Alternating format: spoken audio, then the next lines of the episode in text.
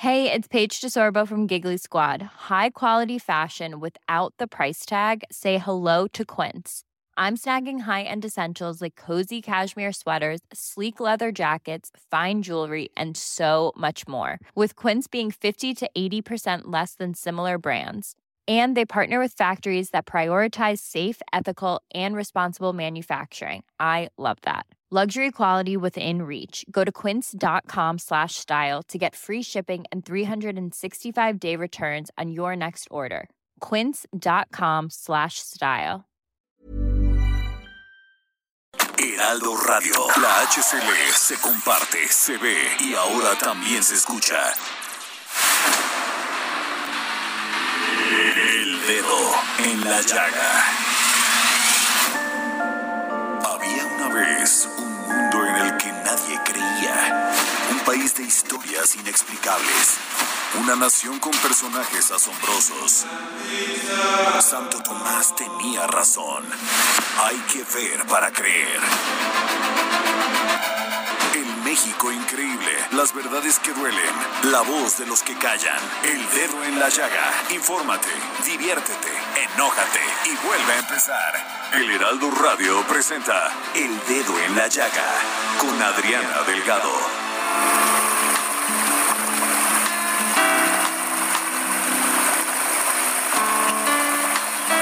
Muy buenas tardes. Les saluda Adriana Delgado Ruiz. Y así iniciamos este dedo en la llaga de este martes 25 de mayo del 2021. Y quiero empezar este programa haciendo una reflexión, porque al parecer pasa, pero hacemos como que no pasa. No, no es correcto, moral y tampoco legal que 700 niñas cada año sean vendidas o forzadas a vivir en pareja. Es inaceptable que 300 mil vivan en una condición en México porque así lo determinan los usos y costumbres de muchas comunidades. La Constitución lo establece con claridad.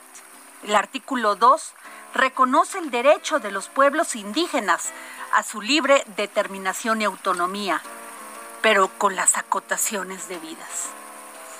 Al apartado A, fracción 2, dispone que pueden aplicar sus propios sistemas normativos en la regulación y solución de sus conflictos, sujetándose a los principios generales de esta Constitución, respetando las garantías individuales, los derechos humanos y la dignidad e integridad de, integridad de las mujeres. Los avances en materia legal han sido lentos, muy lentos. Hace apenas dos años que se estableció la mayoría de edad como requisito para contraer matrimonio. Falta mucho más. Pero los políticos y sus partidos no se interesan en abordar un tema que implica el costo de pelearse con los caciques locales y la pérdida de toda esa influencia para sus fines electorales. No quieren pagar el costo. Incluso las legisladoras que evidentemente tendrían que ser las más preocupadas, no alzan la voz. Y aquí sí quiero decirles que la única que yo he sentido comprometido con, comprometida con esta causa es Josefina Vázquez Mota. Queda claro que la existencia de una ley no garantiza su cumplimiento si no hay una cultura de observancia. Los delitos están ahí, aunque no homologados entre las distintas entidades federativas. Pederastía, abuso infantil, violación, corrupción de menores y estupro, entre otros. La situación no es clasista ni racista, como, sí, como declararon, sino corresponde a una realidad. Una niña vendida aun cuando sea por tradición, sufre algo mucho peor que un feminicidio, porque está muerta en vida, sometida a la esclavitud de su comprador y tratada como un objeto adquirido. La lucha por la igualdad de derechos ante la ley ha mostrado muchos avances, pero no ha sido igual en todos los frentes. La batalla debe centrarse ahora muy directamente en las comunidades regidas por usos y costumbres. En Guerrero, más de 3.000 niñas y adolescentes de entre 9 y 17 años dieron a luz, muchas de ellas dentro de esos matrimonios arreglados. A nivel nacional, la tasa de fecundidad es de 73.5 hijos por cada mil mujeres indígenas de entre 15 y 19 años. Comparado entre los que no hablan con una, una lengua indígena, la tasa baja a 41% por cada mil. Al infierno que viven las niñas en esos poblados donde predomina el machismo y el cacicazgo, se agrega que, librar, que librarse de esa situación es una imposibilidad muy lejana. 26% de las mujeres indígenas mayores de 15 años nunca asistieron a la escuela y 62% tienen educación básica que puede haber quedado en preescolar o secundaria. De los 2.446 municipios que hay en México, 421 se rigen por usos y costumbres tradicionales reconocidos por la Constitución. En todos ellos hay que hacer un trabajo extensivo e intensivo de desarrollo, sensibilización, cultura de igualdad, Estado de Derecho y destierro de prácticas contrarias a toda moralidad y legalidad. Esto es un trabajo del gobierno, pero también, sí, de una sociedad civil preocupada y ocupada en evolucionar. No permitamos que más niñas indígenas sean vendidas al primer postor por 40 mil a 150 mil pesos. Eso vale una vida de una mujer en este país. Y no, no, no se vale. No se vale que haya declaraciones superficiales, porque nadie, nadie tiene derecho a violentar, agarrar la vida de una mujer y destrozarla. Qué tristeza que tengamos que hablar de esto en un país que pensamos ha evolucionado.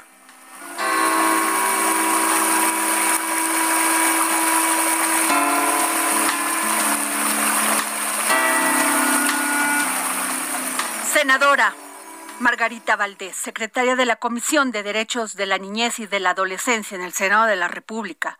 Gracias por, por tomarnos la llamada para el dedo en la llaga. Nada que agradecer, Adriana. Sus órdenes. Senadora, es triste que en este México, donde hay mujeres senadoras, hay mujeres fiscales, hay mujeres ministerios públicos, hay mujeres diputadas, hay mujeres conductoras como yo, sigamos teniendo estos, hablando de que muchas mujeres en zonas muy recónditas siguen sufriendo de la violencia, del poco, de la poca sensibilidad a lo que somos. Mm, sí, Adriana, es todavía muy, muy lamentable que en nuestro país eh, las mujeres que estamos en alguna posición de modificar eh, las costumbres, las leyes, pues estemos todavía sujetas a muchos intereses eh, particulares que predominan en este país. Eh, yo me sumo a las voces donde reclamemos los derechos de las mujeres, no nada más de los lugares recónditos del país, estamos hablando de, de pueblos originarios, de lugares muy alejados de lo que conocemos por civilización, sino también de las niñas y las mujeres que las grandes ciudades, dígase Ciudad de México, dígase eh, Monterrey, etcétera, Guadalajara o, o pequeñas, pues todavía las mujeres son eh, comercializadas en algunos aspectos.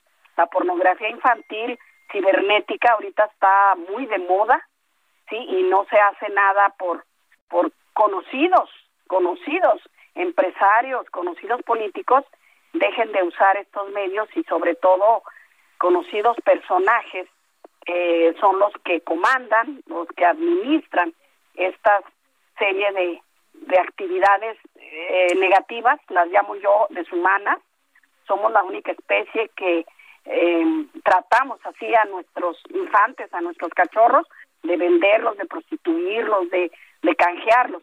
Y sí, sí es lamentable eh, que esto esté pasando. Pero ¿por qué sigue esta práctica, senadora Margarita Valdés? ¿Por qué? Eh, ¿Por, qué si, si lo estamos viendo, lo sabemos, lo siguen usando y no les decimos nada? En ningún partido político quiere pagar el costo de irse a enfrentar con pues con quienes llevan estas comunidades y sigue existiendo y decimos es usos y costumbres. No, no les preguntaron a esas niñas si están de acuerdo.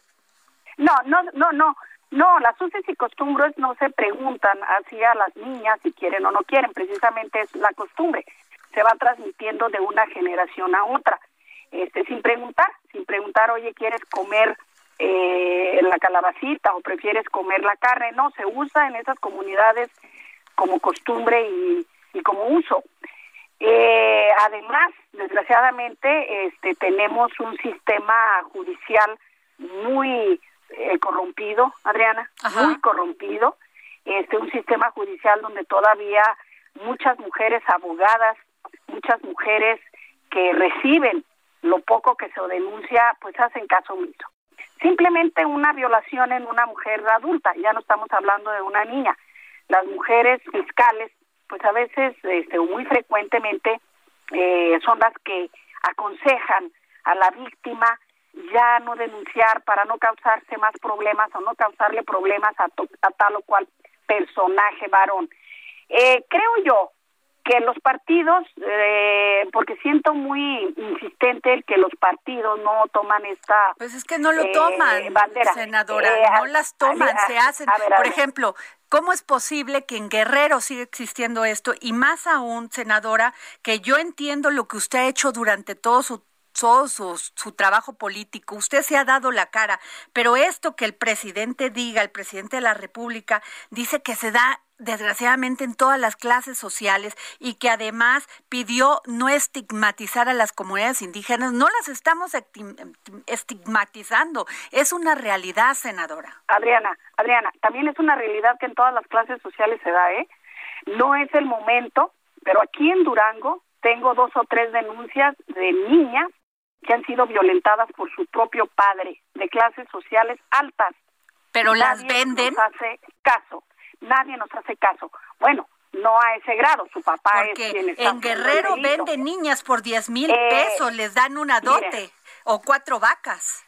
En, acá en, Durango, que también tenemos eh, bastantes eh, habitantes, ciudadanos originarios, afortunadamente ese uso y esa costumbre no es así de marcada. Si se casan, por decirlo de algún modo, o se van con su compañero, las mujeres muy jóvenes, pero se van con hombres jóvenes, ¿sí? No a ese grado de que las vendan por dinero. Sí existe la costumbre de pedir dote, ¿sí? Eh, la vaca, el pan, el trigo, ha habido situaciones que nos constan que el joven va a hacer trabajo a la casa de la muchacha este en reciprocidad por podérsela llevar. Pero efectivamente no es esa venta eh, como se conoce de que un individuo que trae 100 mil pesos se lleve a la niña que le guste y se la lleve y no y la prostituya o la niña sufra, porque yo estoy consciente del sufrimiento que debe de ser. Pero es que venden a las niñas, a las niñas de nueve años. Hay niñas de 10 años que están embarazadas. Es una realidad y están las cifras. Sí, ahí están las cifras y tenemos eh, ahorita que menciona que la, a la única senadora que conoce que se ha comprometido con este tema. No, y a usted también, a usted, ella porque lleva una fundación y usted también, sí, a usted también. Somos varias y no terminé de decir ahorita lo de los partidos. Yo he militado siempre eh, en los partidos de izquierda, Adriana, y en los partidos de izquierda siempre ha sido uno de los temas de las plataformas de izquierda el dignificar la vida de la mujer mexicana, esté donde esté, el que tenga acceso a la educación. Ese es otro de los problemas que le decía ayer, eh, aparte de los usos y costumbres, que las mujeres todavía, en donde están, no tienen acceso a la educación, no hay suficientes escuelas, no hay suficientes maestros, y los maestros que se quieren ir, este, ya ven lo que está pasando, cierran las, las normales rurales, los estigmatizan a los egresados de las normales rurales cuando son tan necesarios para ir a sus comunidades a educar a esas niñas y a esos niños. Yo creo, volviendo al inicio, Adriana, que necesitamos mujeres más comprometidas y no estemos sujetas y hombres a la también. también y a lo que, no permitan esto, que, se acabe esa práctica. Que se acabe, pero que no estemos sujetas las mujeres, porque es histórico, a la voluntad del varón de la casa. Claro. Eh, sí, es que eso de que hazle caso porque es tu hermanito, hazle caso porque es tu papá, hazle caso cuando dices, a veces no se tiene razón. Es cuando usted me dice ahorita, Adriana, ni les preguntan a las niñas, pues no, ni les preguntan porque el que manda en esa casa es a veces el abuelo o el tío, el hombre mayor. Aquí tenemos que ir que es como cambiando esas costumbres, pero no nada más. Y en eso yo estoy de acuerdo, Adriana. No estigmatizar a las culturas eh, originarias. Esas costumbres de que las mujeres tenemos que estar sujetas a un, a un sistema patriarcal debemos irlo cambiando, ¿sí? Poco a poco los cambios sociales, Adriana, usted me entiende, no se dan de la noche a la mañana. Senadora, no se dan en dos años. Ahí están las mujeres saliendo a la calle, mujeres, ahí están las cifras de feminicidios subiendo. O sea, no, hay manera. Ahí están los mini. Fíjese nada más, ayer le decía a la fiscal para delitos de violencia contra la mujer del Estado de México que las que las que hay casos donde los ministerios públicos, las mujeres, son las que peor se portan, menos sensibles con el tema. ¿Por es lo que le estaba diciendo. ¿Por, qué? ¿Por qué encontramos mujeres tan tan o sea que eh, que además asumen una posición casi más machista que el hombre. No, no, no. Y no nada más en los ministerios públicos, médicas, este, maestras, eh, afortunadamente, mire, eh, ya se está haciendo eh, poco a poco el que quienes estén responsables de los institutos de las mujeres estatales, municipales, ya hay, aquí en Durango tenemos mujer fiscal, que las mujeres sean las que vayan tomando estos problemas y se solidaricen. Yo coincido en una cosa con usted, Adriana. Tenemos que alzar la voz, cueste lo que cueste, seamos criticadas, eh, incluso le gusta al gobierno, a los funcionarios del gobierno federal o no, senadora. No, no nomás del federal, municipal, estatal y que todo nos vale, porque no puede machismo, ser. El machismo está muy arraigado en los municipios, ¿sí? Ahorita preguntaba usted por qué permiten esos casicazgos. Pues porque la primera autoridad en esas regiones viene siendo un presidente municipal surgido de usos y costumbres. De machos, eh, a veces muy ignorantes, eh, el que tiene más mujeres, el que se emborracha más. Entonces, ¿a dónde vamos a, parar con estas situaciones cuando nosotros las mujeres eh, permitimos, inclusive, Adriana, inclusive en el seno de la familia, que los niños y los varones violenten a, a las mujeres que hay ahí, a la abuela, a la madre, a la hermanita, hay que cambiar esas costumbres y efectivamente este quien tiene una voz que se escucha a todo nivel nacional como las conductoras y demás, deben de, cambiar sus actitudes. Nosotros las legisladoras tenemos que subir a tribuna y cambiar y denunciar todos los actos que conozcamos y los que no conozcamos en defensa de las niñas y los niños. Muy eh, los feminicidios, yo tengo una teoría. Eh, permitieron a esos hombres, permitieron desde niños el estar abusando de las mujeres. No, y además, pero, pero de nada sirve ir a poner una denuncia, senadora, si no siguen investigación. O sea, perdón, de, esto del Estado de México, del asesino serial feminicida, debió haberse seguido la primera desaparición y debió haber estado vinculada a este tipo. Ahora, se lo permitieron, no investigaron y después 20 o 30 más. Sí, no, no, yo con eso digo, ¿cómo es posible? Y toda, y si usted se fija en quienes hacen una declaración, es que era buena gente, no, es que ayudaba, es que si no, bueno, no es posible que no se hayan dado cuenta eh, las familias los vecinos. No, pero si denuncian, hay denuncias, ya están este, cruzando la información y había denuncia y nunca la siguieron. Nunca se hizo caso, nunca se hizo caso, nunca la siguieron siempre la vieron porque desapareció, porque se fue, porque abandonó a los hijos. Es que luego, luego se estigmatiza a la víctima. Es que esa mala mujer dejó a los hijos, dejó al marido, cuando dicen, ¿cómo que los dejó? Este, hay que buscarla bien, pero eso viene y perdón que insista, Adriana, de un sistema judicial muy arcaico, muy corrupto, muy dado a costumbres de hace muchos años, muy ignorante y muy insensible, ¿eh? Muy insensible. Claro está que muchas veces me han dicho, sí, senadora, pero es que estamos mal pagados, maltratados, sujetos a amenazas de todos los grupos habidos y por haber, y tienen razón, hay que modificar esto de raíz, ¿eh? Pues ojalá, senadora, ojalá usted pueda hacer algo en el Senado de la República para que no les dé miedo a los partidos políticos, a, aquellos que gobiernan los municipios, los estados, la, los, el gobierno federal, poner un hasta aquí. No es posible que les quiten la vida, las maten en vida. Sí, tiene, no, en ese Perdón. Y el miedo, el miedo se lo tenemos que empezar a quitar, Adriana, desde a las mujeres desde a las niñas y desde a las mamás de esas niñas que no permitan es que su papá no aunque sea su papá no lo puede, no la puede maltratar aunque sea su papá no le puede faltar al respeto. No y además las mujeres también tenemos que leer más capacitarnos más porque un hombre violento verbalmente y físicamente no va a cambiar. Nunca. Nunca, o sea y es y le voy a contar algo, este senadora. Ayer yo fui a comprar unas cosas a al Home Depot y yo vi cómo maltrataba un empleado a una señora y la actitud era de, de reto enfrente de ella. Y le dije, ¿sabe qué? Usted, sí me metí, le dije, usted es un violentador en potencia. No se da cuenta pero eh, se le ponía así y luego la señora dejó de hacerle caso y el hombre le decía, bueno, ya no se le va a ofrecer, pero le decía, señora, y le ponía la voz, la, la boca en la cara de la señora.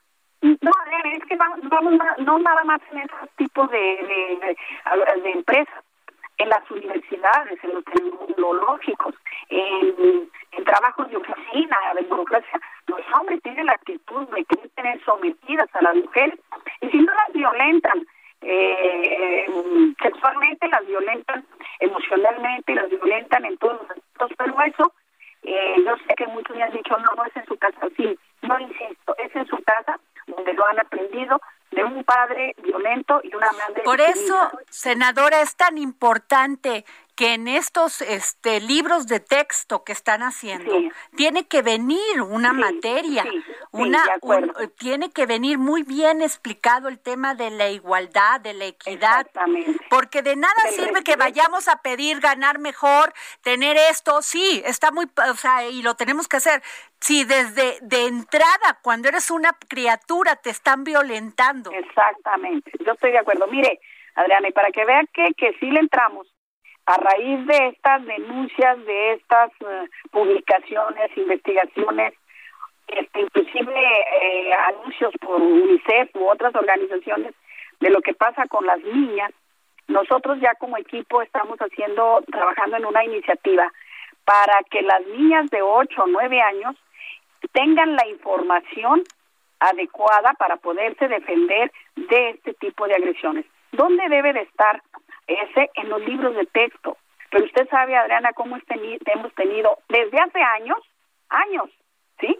No, qué bárbaros. O sea, ahí, sí donde están los candidatos, senadora. ahí sí donde están que van a pedir el voto. Y las, y las mujeres seríamos las primeras que viéramos que un candidato o candidata trae una propuesta. En ese sentido. en ese sentido. Pero mire, yo te lo digo hace años. En, los libros de textos se les puso a los niños y a las niñas en forma muy simple, sencilla, respetuosa, sus diferencias biológicas y hubo grupos sociales que se opusieron y se tuvo que retirar esa información. Yo voy a hacer la propuesta, me comprometo a que en este periodo ordinario venga la propuesta de que los textos de, de educación primaria públicos, ya si alguien no quiere, pues puede comprar otro tipo de libro, debe de venir la información adecuada de lo que es el respeto a las mujeres, de lo que es el respeto a la vida, de lo que es el respeto al ser humano. Al ser humano, así de simple. ¿Eh? Así es, senadora, yo no, no sabe cómo se lo agradezco su apertura y, y si me permite voy a estar muy en contacto con usted porque ese es un tema que aquí en el Heraldo Radio hemos puesto como uno de los puntos muy importantes que traemos en nuestra agenda, que es la defensa a las mujeres. En cuanto tenga la iniciativa y en cuanto se presente, y de preferencia cuando ya la lleve yo al pleno, yo la voy a mantener informada, Adriana, para que usted me haga favor de informar a su público de lo que se está haciendo en favor de las niñas. Muchas gracias, senadora Margarita Valdés, secretaria de la Comisión de Derechos de la Niñez y de la Adolescencia y de, adolescencia, y de la Adolescencia del Senado de la República. Nos vamos a un corte, regresamos aquí al dedo en la llaga.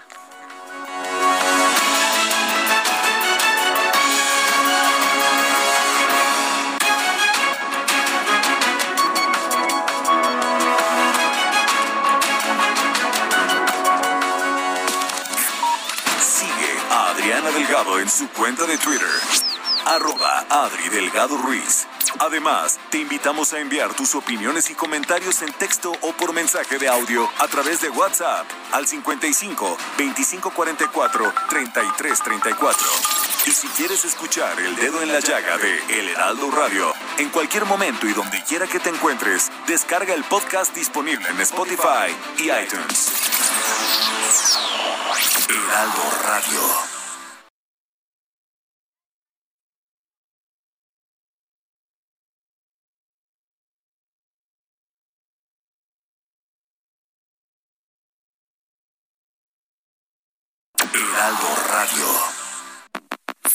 Adriana Delgado en su cuenta de Twitter en arroba Adri Delgado Ruiz. Y envíanos tus comentarios vía WhatsApp al 55 25 44 33 34 o 55 25 02 21 04.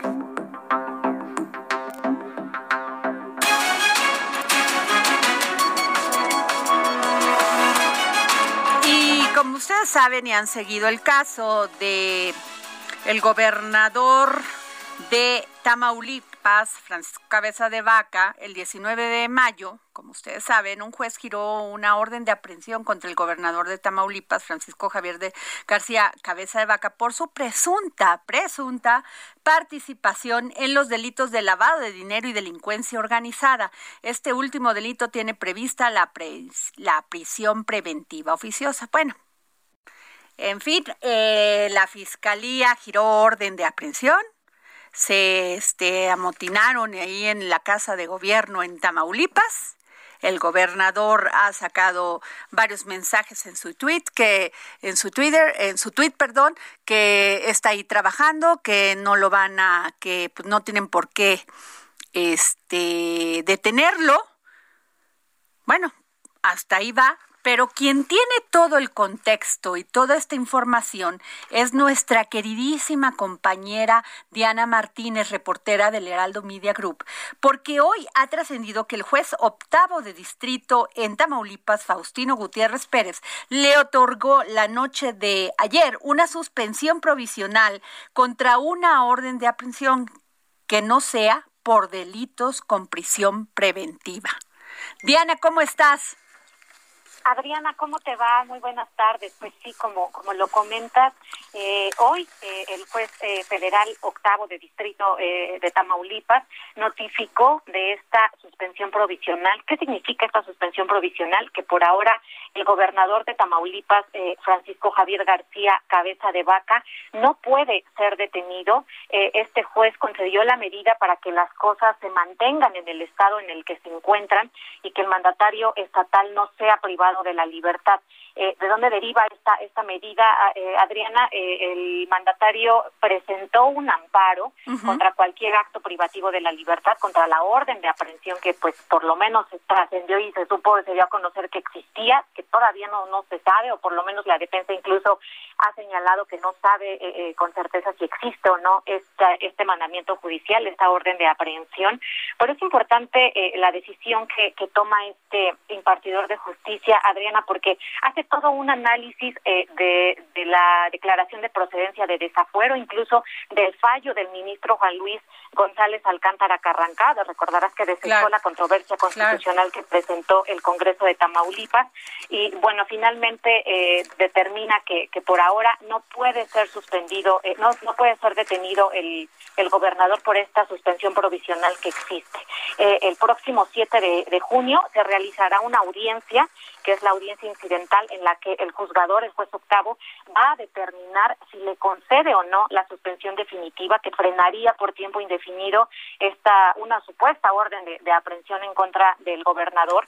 Eh, eh, según el juez octavo, el proceso de desafuero contra el gobernador no ha concluido porque existe un conflicto de normas.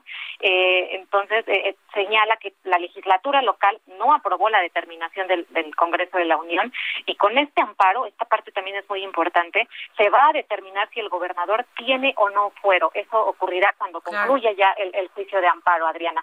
Sin duda, bueno, este, el juez, este, dice que hay una terrible ambigüedad en la norma que se aplica para el proceso de desafuero, Diana. ¿Qué nos puedes decir? Sí, justamente hace ese, ese análisis porque dice, por un, por un lado, eh, la Cámara de Diputados tiene esta declaración de procedencia, eh, la ley establece que tiene que eh, enviar esta decisión al Congreso de Tamaulipas para que decida lo que corresponde en cuanto a sus facultades. Sin embargo, el Congreso de Tamaulipas decide no homologar la decisión de la Cámara de Diputados, que es un poco lo que había señalado ya también el ministro Juan Luis González Alcántara Carranca, y por eso dice, pues todavía no concluye.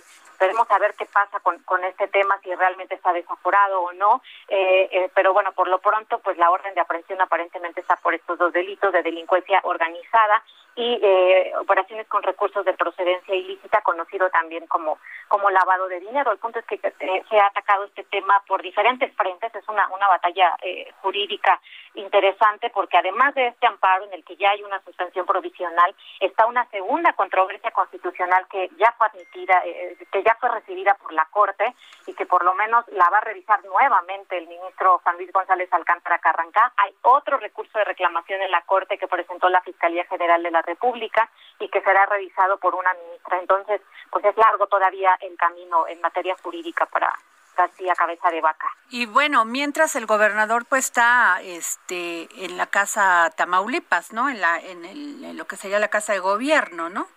Y por lo que ha dicho, pues ahí está trabajando y por lo menos lo que lo que él dice, ¿no?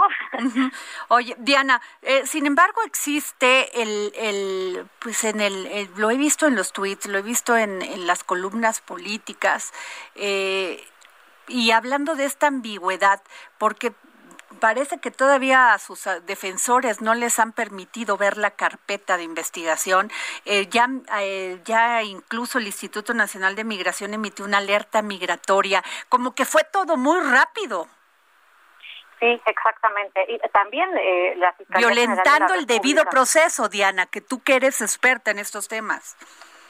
Pues hay, hay esta, esta emisión de, de por parte del Instituto Nacional de, Migración, pero también hay una solicitud, que esa parte también es importante, por parte de la Fiscalía General de la República, de la ficha roja a la, a la Policía Internacional, a la Interpol. Todavía eh, hasta eh, ayer estaba en, en trámite, no, no, no se sabe si ya si ya la, emitieron, por lo menos eh, las últimas eh, referencias que tenemos es que estaba en trámite y esto ya permitiría que pueda ser buscado en 194 países porque se envía a, a estas a otras naciones para que sea localizado. Eh, el punto es que yo en algún momento cuando platiqué con con Lozano, con Javier Lozano, quien es, es vocero, eh, comentaba que por lo menos, eso fue hace como 13 días aproximadamente, en 14 ocasiones la Fiscalía General de la República les negó eh, por lo menos a la defensa del gobernador, el la, carpeta de investigación contra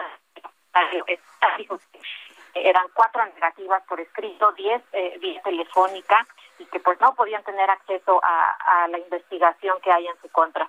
Híjole, pues qué complicado porque sí se ve pues el poder del Estado cuando hay voluntad, ¿no? Por lo menos se ve y nunca antes se había visto algo así, ¿no? Eh, la interpretación por parte de todos, eh, creo que hay, hay diferentes interpretaciones de la ley, incluso de abogados, de juristas, que cada quien está interpretando las resoluciones a su manera, ¿no? Claro. Qué terrible. Pues bueno, hay, hay, varios temas ahí, Diana. Te vamos a seguir molestando porque pues eh, sigue sigue el tema de, de lo del ministro Saldívar, sigue sigue también el tema de la esposa de Duarte que pareciera que ya también este le negaron el amparo aquí, ya estaba haciendo este pues creo que habían sacado ficha, ¿no? También de Interpol, varios temas, ¿eh? Estaremos atentos a todos esos. Muchas gracias, Diana, querida. Muchas gracias. Buenas tardes. Y bueno, eh, lo que les quiero comentar es que tenemos una opinión este, de la suspensión provisional otorgada a Francisco este, eh, García Cabeza de Vaca de parte de eh, Francisco Burgoa, profesor de Derecho Constitucional de la UNAM. Tenemos conocimiento que el gobernador de Tamaulipas, Francisco Javier García Cabeza de Vaca, presentó una demanda de amparo indirecto ante un juzgado de distrito en el estado de Tamaulipas contra distintos actos que se atribuyen al presidente de la República, al fiscal general de la República y al juez de distrito especializado en el sistema penal acusatorio y entre otras autoridades. Ahora, se le ha concedido al gobernador de Tamaulipas una suspensión del acto que está reclamando, es decir, respecto de la posible orden de aprehensión que se estima ha sido girada en su contra. Y entonces las autoridades responsables deberán de rendir un informe previo en un plazo de 48 horas para que manifiesten si es cierto o no que existe esta orden de aprehensión y además también para saber sobre qué delito o delitos se estuviera deteniendo al gobernador de Tamaulipas, además de que se debe de determinar si ese o esos delitos son considerados como graves o en su caso ameritan prisión preventiva El gobernador de Tamaulipas actualmente le fue concedida una suspensión provisional para el efecto de que se mantengan las cosas en el estado en que se encuentran y no sea privado de su libertad. Es decir, se está dejando que se interrumpa la ejecución de cualquier mandato que pudiera tener como objetivo que pudiera ser detenido. Esto considerando que actualmente todavía está pendiente de que se determine la Suprema Corte respecto de el tema del fuero en la controversia constitucional que todavía se encuentra eh, en manos de la Suprema Corte. Entonces veremos qué es lo que ocurre en los próximos días en términos de identificar si se concede la suspensión definitiva y más adelante si podrá obtener la protección y el amparo de la justicia federal el gobernador de Tamaulipas para que no se pueda ser aprendido en términos de la probable comisión del delito que por el cual se estima fue desaforado. Bueno, pues ahí está la opinión de Francisco Burgoa, profesor de Derecho Constitucional de la UNAM sobre este caso de la suspensión provisional otorgada a Francisco Javier García Cabeza de Vaca, gobernador de Tamaulipas. ¿Con fuero o sin fuero? bueno, ¿y qué les digo? A mí me da muchísimo gusto que las mujeres estemos más visibles en los temas políticos y sobre todo en los temas electorales. Esto es Ruta 2021. Ruta 2021, la ruta hacia las elecciones presenta. De una mujer que me encanta porque estudió psicología en la Universidad de las Américas, posteriormente realizó estudios de maestría en administración de negocios en la Universidad de La Rioja. Cuenta con diversos diplomados en el campo de la psicología, las relaciones humanas y en materia de sustentabilidad. Sí, estoy hablando de Estefanía de Garay, candidata a la alcaldía de Coajimalpa por Movimiento Ciudadano. Muy buenas tardes, Estefanía. Hola Adriana, ¿cómo estás? Muchas gracias por el espacio. No, al contrario, oye, qué gusto este leer tu currículum, que además pues este es muy extenso, pero sobre todo saber que hay más mujeres como tú preparadas, echadas para adelante y participando ya muy activa, o sea, en la actividad electoral política. Exactamente. Yo creo que es momento de que ya los ciudadanos empecemos a tomar los las decisiones de la comunidad.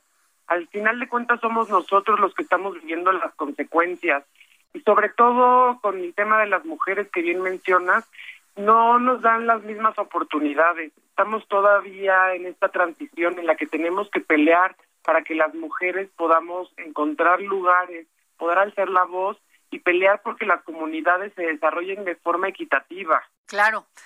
Y, qué importante es, porque eh, en Coajimalpa también hay muchas zonas rurales. Y fíjate, Estefanía de Garay, candidata a la alcaldía de Coajimalpa por el Movimiento Ciudadano, hablábamos al principio de este dedo en la llaga, de esta terrible situación que todavía predomina en estos, en estas comunidades eh, manejadas por usos y costumbres donde venden a las niñas por 10 mil pesos. Es una situación terrible eh, lamentablemente son prácticas que se siguen dando en algunos lugares y justo por eso, además, hoy es el Día de la Prevención contra la Violencia de Mujeres y Niñas. Entonces hay que empezar a estar más informados, hay que hacer que la sociedad tenga las herramientas también para denunciar, porque te cuento, Adriana, que lamentablemente aquí en Coajimalpa tenemos la tasa más alta de feminicidios según el Secretario Ejecutivo de Seguridad Pública. Eso es algo terrible, porque si uno como mujer quiere levantar una denuncia, la realidad es que no sabe cuáles son los pasos a seguir. Hay muy poca asesoría, por lo tanto se replica y se replica la violencia contra la mujer sin que ella tenga ningún acceso de información ni a dónde correr. Claro. Y tienes y fíjate que estoy además leyendo que uno de tus grandes temas es la sustentabilidad. Y, y el tema pues veo lo de la basura. Qué importante es esto, porque si no tenemos dignidad urbana, difícilmente vemos bonito a nuestro país, lo cuidamos, cuidamos a nuestra nuestra comunidad donde vivimos y yo siempre he aplaudido este tema en Coajimalpa que tienen a la mexicana que tienen varios parques muy bonitos eh, esto es una gran propuesta Justo, mira, justo ese es el tema. Nada más tenemos el Parque de la Mexicana y lo demás es bosque. Está el desierto de los leones, tenemos bosque en Acopilco, en todos los pueblos. La realidad es que hoy se está perdiendo, Adrián. Eso es muy lamentable todos nuestros bosques, sobre todo nuestros ríos, están contaminados. El domingo pasado tuvimos la oportunidad de hacer una activación y recogimos en 200 metros de río, no creas que mucho más, en 300 personas aproximadamente, recogimos dos toneladas de basura. Esto es indignante porque finalmente Coajimalpa tiene un grave problema de agua. No puede ser que los ríos que estén todavía corriendo, que no están entubados, los tengamos contaminados de esa forma. Es por eso que yo quiero poner sistemas de captación de agua pluvial en 17 colonias y pueblos que ya están ahorita clasificados y que no tienen agua que es corriente pues desde enero, viven al tandeo, muchas veces pues con pipas, entonces no puedes tener un recurso natural eh, que te da en el bosque contaminado y al mismo tiempo a la gente sin el servicio básico, ¿no? Claro. Pues este, qué gusto, ojalá este eh, que te vaya muy bien en esto. Ya ganaste nada más por participar y por representarnos, Estefanía. De veras. Muchas gracias, Adriana. Y invitar a todos a que empecemos a hacer conciencia, porque la realidad es que ya sabemos los políticos de siempre, ¿no? Nada más están pasando la batuta y es momento de ciudadanos comunes que podamos empezar a tomar las decisiones y realmente en comunidad empezar a cambiar, porque no son solamente las autoridades, sino somos todos los ciudadanos que vivimos aquí en Coajimalpa, que queremos lo mismo, queremos el bienestar común, queremos calles seguras, queremos que las mujeres, niñas puedan salir a la calle sin ser violentadas, queremos recuperar nuestros bosques. Entonces, pues invitarlos a todos a sembrar la diferencia, Adriana, y te agradezco mucho el espacio. No, al contrario. Gracias a ti. Y eh, bueno, pues muchas gracias. Y nos vamos con este, eh, la verdad, no saben cómo valoro leer este suplemento y esta gran participación que tienen, pues tenemos todas las mujeres del Heraldo Media Group y sobre todo que creemos en esto, que es apoyarnos entre sí, eh, generar igualdad, generar equidad, generar respeto. Y por esto esa sección de mente mujer a mí en lo personal me encanta. Ojalá la puedan escuchar niñas, mujeres, adolescentes, porque es muy importante que entiendan experiencias de muchas, que han pasado muchas mujeres por lograr esto que les comento. Y tenemos a Cintia Stettin, reportera del Heraldo Media Group, integrante del equipo de Mente Mujer. Mente Mujer, un espacio en donde damos voz a la mente de todas las mujeres, con Adriana Delgado. Tal? Muy buenas tardes, Adriana Delgado y a todos los, pues, el auditorio del Dedo en la Llaga.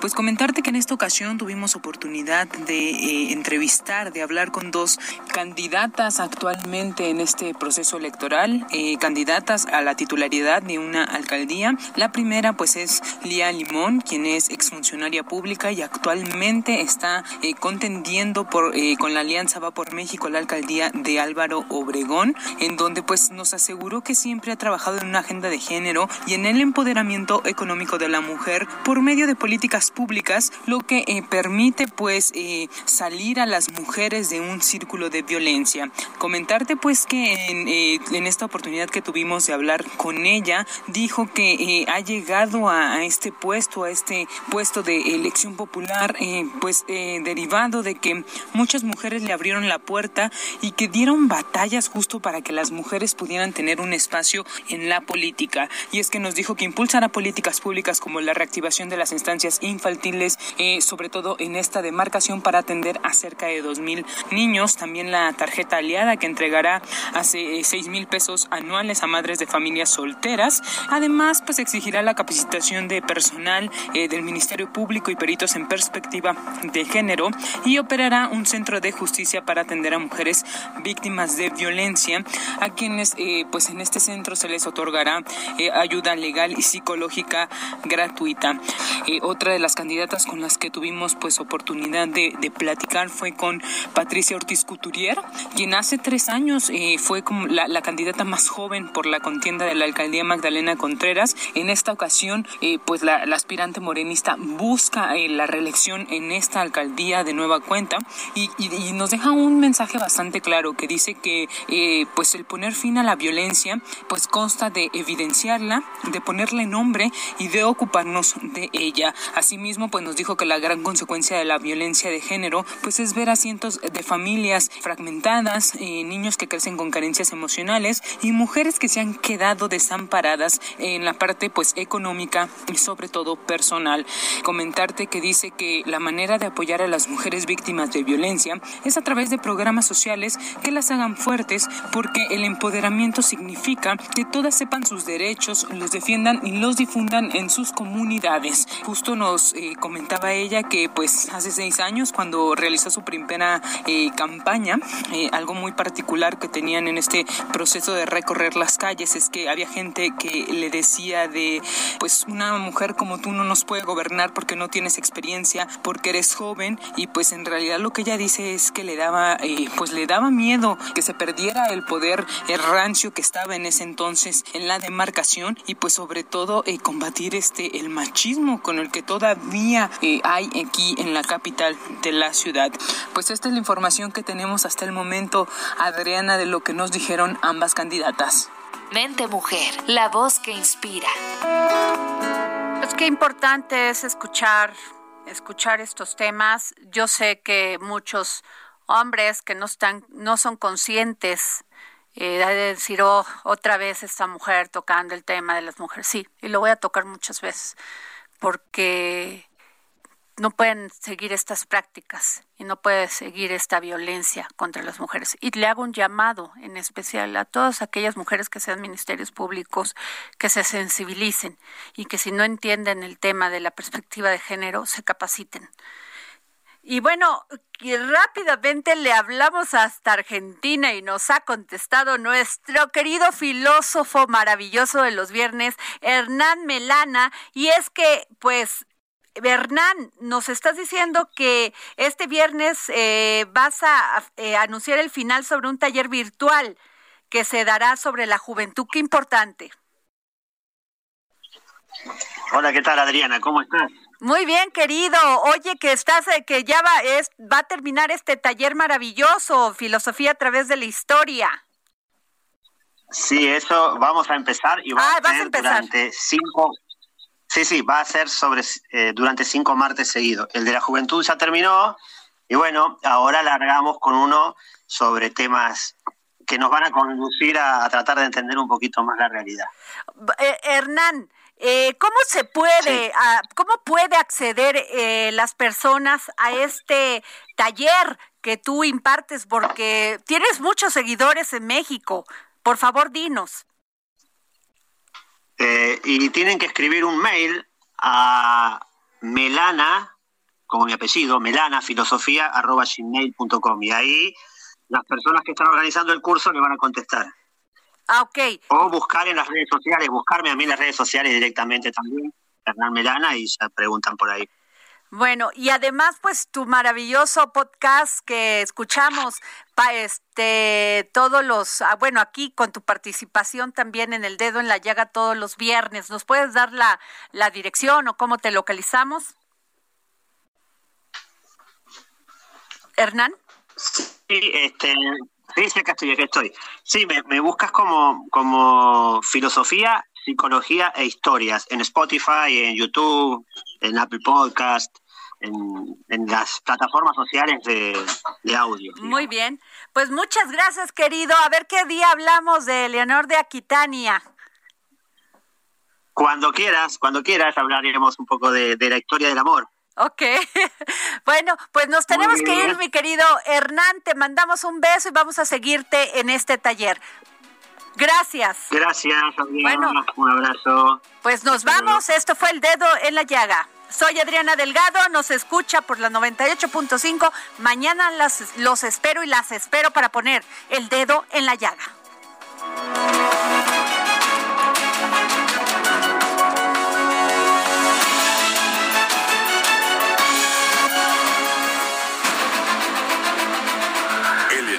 Radio presentó El Dedo en la Llaga con Adriana Delgado. Heraldo Radio. Hey, it's Paige DeSorbo from Giggly Squad. High quality fashion without the price tag. Say hello to Quince. I'm snagging high-end essentials like cozy cashmere sweaters, sleek leather jackets, fine jewelry, and so much more. With Quince being 50 to 80% less than similar brands. And they partner with factories that prioritize safe, ethical, and responsible manufacturing. I love that. Luxury quality within reach. Go to quince.com slash style to get free shipping and 365 day returns on your next order. Quince.com slash style.